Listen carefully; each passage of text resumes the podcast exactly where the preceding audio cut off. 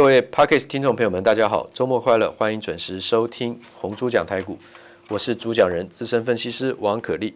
现在时间是周末啊，下午收盘以后。那么，呃，我们这几天讲的这个内容呢，包括大盘在内啊。那么你也可以参考我的视频。礼拜一啊，我们一开始这一周一开始先反映我们国内疫情疫情可能会扩大的这个危机呢，下跌。我一反常态的跟观众说，还不能买，要卖出，因为还会再跌。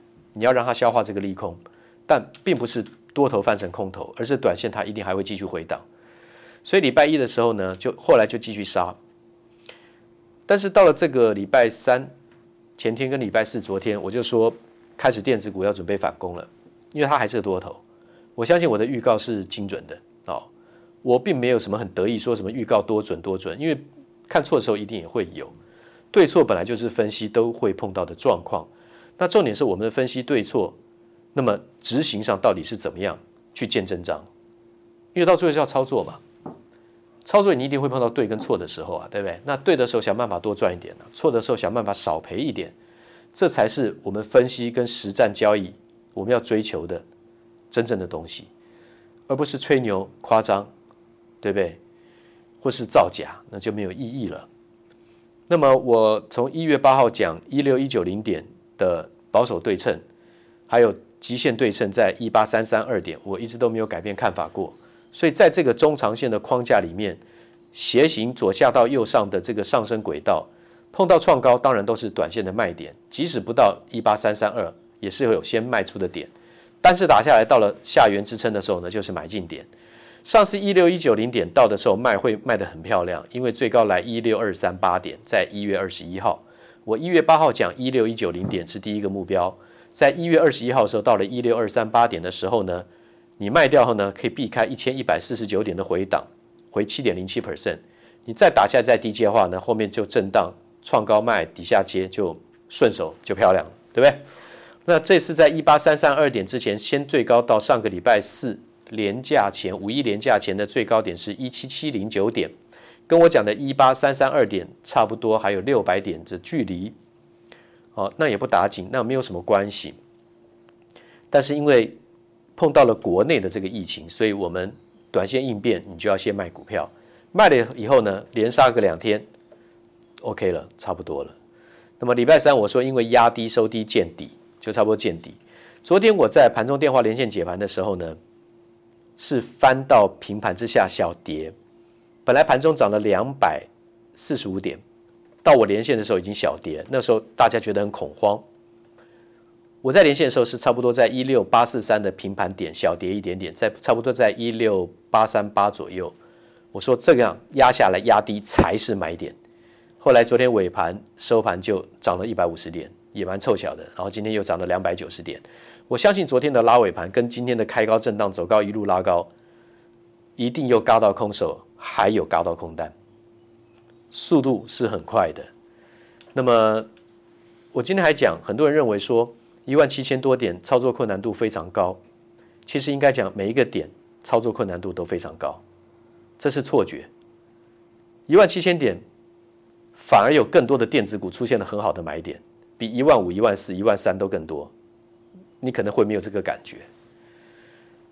不能说一万七千点高于一万一千点，一万一千点就当显现来讲，当时就一定非常简单。No，其实从八千五百二十三点，疫情杀到最低点开始，到现在超过一年的时间。三月十九号见到低点，到现在五月七号，没有一天是简单的呢。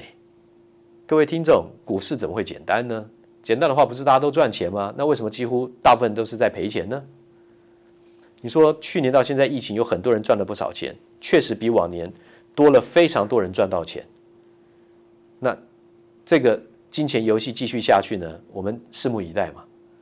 尤其是赚到快钱，所谓的飙股钱的，其实隐藏着、隐含的更大输大钱的风险在后面。那是因为心态变了，什么股票只要不飙不快就没兴趣，最后都要惨赔。汪克利讲话很直白，可能会得罪不少人，但我没有恶意啦，我是出于善意的提醒。应该不是可能得罪不少人，应该是绝对得罪了不少人啊。据我所了解，好吧，那这个今天就先不多讲。我昨天讲的重点是，比特币是加密货币，这些像狗狗币这些是有未来的啊。那么今天的威刚是确实是涨了。昨天我跟各位讲，你就是看汉讯跟威刚嘛。那今天汉讯所涨停两百一十三，威刚今天触及到涨停一百一十三，收在一百一十一点五，我觉得还不错了啊，掌握到还不错。那下礼拜应该买什么呢？今天看起来气势又很强了，对不对？那我们这两天都在讲记忆体的部分啊，所以才会讲到 SSD 固态硬碟的威刚，因为奇亚币。对不对？他们的这个呃 consensus 就是共识机制，它是用呃 space of 这个之之前是叫做呃这个叫做什么？就是用容量了啊、容量的面积比来去算它的这个储存的空间。所以说 SSD 这个固态硬碟的话呢，需求量就非常大。那一般的这个像比特币来讲的话呢，你们用特殊运算晶片 GPU，用挖矿来当做用算力来当当做挖矿的成绩的话，拿到奖金的话呢，所以以前是叫做 mining 嘛，啊，现在叫做 digging 嘛，对不对？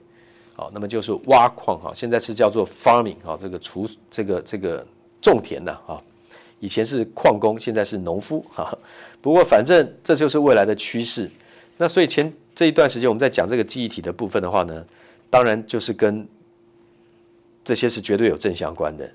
那我们前两天提到的说，这个动态随机存取记忆体跟静态随机存取记忆体，它的简单的差别，对不对？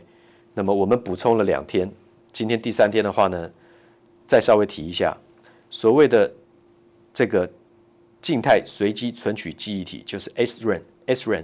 就是为什么叫静态？因为它不需要周期性的补充电源，保持记忆体的内容，而且它是用六个电晶体来储存一个位元，比较复杂度比较高嘛，六个电电晶体嘛，啊，所以说它成本比较高。好，那么动态随机存取记忆体 （Dynamic and Random Access Memory） 就 DRAM 是一个电晶体加上一个电容来储存一个位元，而且就是因为它需要随时周期性的补充电源，所以它要有一个电容储存那个电。那那个那个电源来随时补充，所以它是动态随机存取记忆记忆体，它构造比较简单，哦，那么成本也比较低，哦，那么它为什么这个 SRAM 它的这个运算速度会比较快？因为它没有电容，它不需要随时补充电源，那所以它存取速度比较快，成本就比较高，所以 SRAM 是比较贵的。那 DRAM 来讲的话呢，啊，因为它有电容，它需要充放电。啊，所以说它存取速度会比较慢，所以成本也比较低。就记住这个基本的差别就好。那么其他的我们就下个礼拜再来说，因为下礼拜还会讲到这个介电常数啊，会讲到介电常数。那么这个是下礼拜的这个内容。谢谢。滚滚红尘，刻薄者众，敦厚者寡；人生诸多苦难，滔滔苦海，摇摆者众，果断者寡。操作尽皆遗憾。投顾逾二十四年，真正持续坚持、专业、敬业、诚信的金字招牌。欢迎有远见、有大格局的投资人加入红不让团队的行列。二三六八八七七九，二三六八八七七九。